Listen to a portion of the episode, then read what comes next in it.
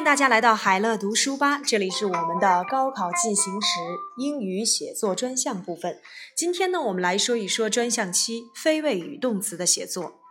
作文中出现过多的简单句会让人觉得单调乏味，而文章中过多的出现复合句又显得累赘，读起来令人费劲。恰当的运用非谓语动词或者是介词短语等，对简单句和复合句进行转换，不仅句型多样、句子活泼，而且读起来结构紧凑、言简意明。运用非谓语动词转换简单句，我们来看原句。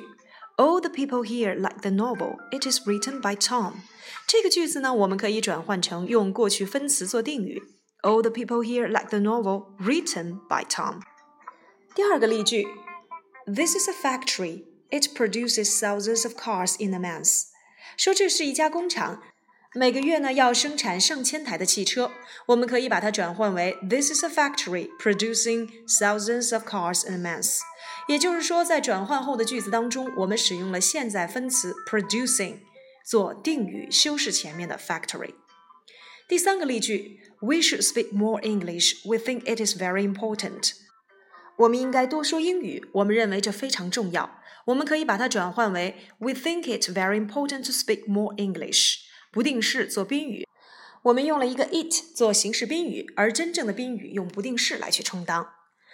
第二个类型呢，就是我们在运用非谓语动词的时候，怎样来转换为复合句。我们先来看原句：When we got to the school gate, it was eight. When we saw our teacher, we had to say sorry for our being late. 当我们到学校大门口的时候，已经是八点钟了。当我们看见我们老师的时候，我们不得不因为我们的迟到而表示歉意。那这个句子呢，我们就可以把它转换为 When we got to the school gate, it was eight。这句话不变，依然是由 when 所引导的时间状语从句。而后半句话 When we saw our teacher，我们可以改为现在分词做状语。Seeing our teacher, we had to say sorry for our being late。第二个例句，We think it is necessary that Middle school students should learn a foreign language, and we also think that it is possible that we can master one. 在这个句子当中，我们看到了 "We think it is necessary that" 我们用到了一个宾语从句，而后半句话又用到了 "We think that it is possible that"。 那么这两个句子放在一起就显得比较重复了。我们可以把它转换为：We think it is necessary that middle school students should learn a foreign language, and we also think it possible for them to master one。也就是说，后半句话我们用了一个 think it for somebody to do 的结构，也就是用不定式做真正的宾语。 第三个例句，Because my teacher helps me, my English has greatly improved. Because my English has greatly improved, I'm sure I will go to a better university. 因为我的老师帮助了我，我的英语有了明显的改善。因为我的英语有了明显的改善，我相信我将来能够去一所很好的大学。那么很明显，用了两个 because 显得拖沓冗长。那么我们可以把它转换为。With my teacher helping me, my English has greatly improved. Because my English has greatly improved, I'm sure I will go to a better university. 我们用到了一个 with 加 somebody 加 doing 的复合结构。好了，接下来何老师要给你们留几个即时训练题。我们来看第一题：We were touched by the teacher's words. We decided to work hard. 那这个句子呢，我们可以改为 touched by the teacher's words. We decided to work hard. 那么也就是用到了一个过去分词做状语，放在了句首。第二个句子，The boy came to school late again. This made the teacher very angry. 这个男孩又一次迟到了，这让老师很生气。那么这个句子呢，我们可以使用一个独立主格结构。The boys coming to school late again made the teacher very angry. 第三个例句，Do you like the picture? It is being painted by Tony. 你喜欢这幅图片吗？它是由 Tony 所画。那这个句子呢，我们可以使用非谓语动词，Do you like the picture being painted by Tony? 第四个例句，I succeeded. The listeners understood me at last. 我成功了，听者最后终于明白了我所说的内容。At last, I succeeded in making myself understood. 同样，understood 在这里面又是做了一个非谓语动词的用法。第五句，I saw an old granny. She lay on the ground. I went over to help her. 我看到了一位老奶奶，她躺在了地上，我走过去帮她。那么在这里面呢，我们可以使用 seeing 做一个现在分词的一个状语放在句首。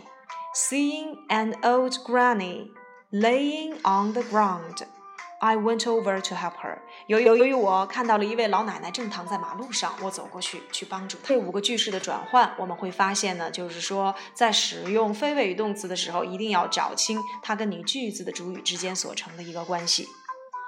第二个，我们来看一看如何去转换复合句。我们来看这个句子：When we arrived at the company, we were shown around the workshops first. When we were talking to the employees, we found it was necessary that we should learn a foreign language. 当我们到达公司的时候，我们先领着去参观了这里的工作间。我和这里的员工聊天的时候，我们发现我们应该学好一门外语，这是非常有必要的。那么我们如何把它转换成复合句呢？那我们可以看到，arriving at the company，把 when we arrived 改成 arriving。Arriving at the company, we were shown around the workshops first. When we talking to the employees, we found it was necessary. 后面我们用一个不定式，to learn a foreign language for us，或者是 for us to learn a foreign language。第二个例句。I took part in the meeting, which was held in Beijing last Friday.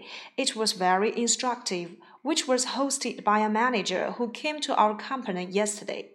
我参加了会议，这个会议呢是上周五在北京所举行的，它非常具有建设意义，而且呢，它是由昨天新来我们公司的这位经理所主持的。在转换的过程当中，我们可以看到，I took part in the meeting。原句用的是 which was held，我们可以把它改成过去分词 hold in Beijing。I took part in the meeting held in Beijing last Friday。It was very instructive, which was hosted by a manager。原句用的是定语从句 who came to，我们可以把它改成 having come to our company yesterday。我们用到了一个非谓语动词的完成式，就是 having done。好了，那么以上呢就是我们非谓语动词的写作。在写作的过程当中，首先我们要先掌握非谓语动词的用法。 在非谓语动词学习的过程当中，我们曾经讲过不定式、动名词、现在分词和过去分词的用法，所以要先掌握这几个非谓语动词的使用，然后在转换的过程当中才能应用自如。